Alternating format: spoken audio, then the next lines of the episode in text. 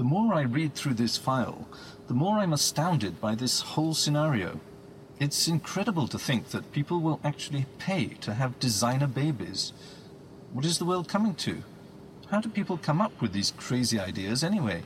It's sad to say, but I'm sure it's just a money making scheme.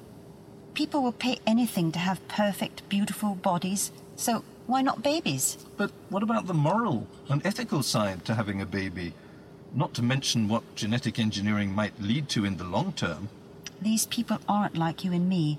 They're obsessive and rich and used to getting what they want when they want it. And the latest trend is designer babies. I'm afraid it may be more than just a trend. Parents have always sought to give their children a good start to life, which is only natural, of course. Look at education, for example.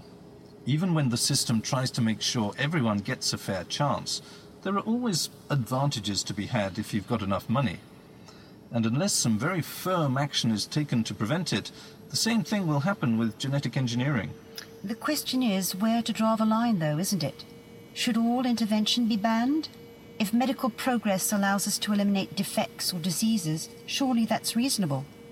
But from there, it's a small step to deciding on the gender of your baby or the colour of its eyes, and that should never be legitimate in my view. Nor should the sort of research that was undertaken in the hospital in Nairobi. And what will happen if the parents aren't satisfied? Will they ask for a refund? Or even worse, an exchange? Will there be internet sites where people advertise their babies for sale? Or put them up for auction, like on eBay? Mm, brave new world, here we come. Oh, what a nightmare.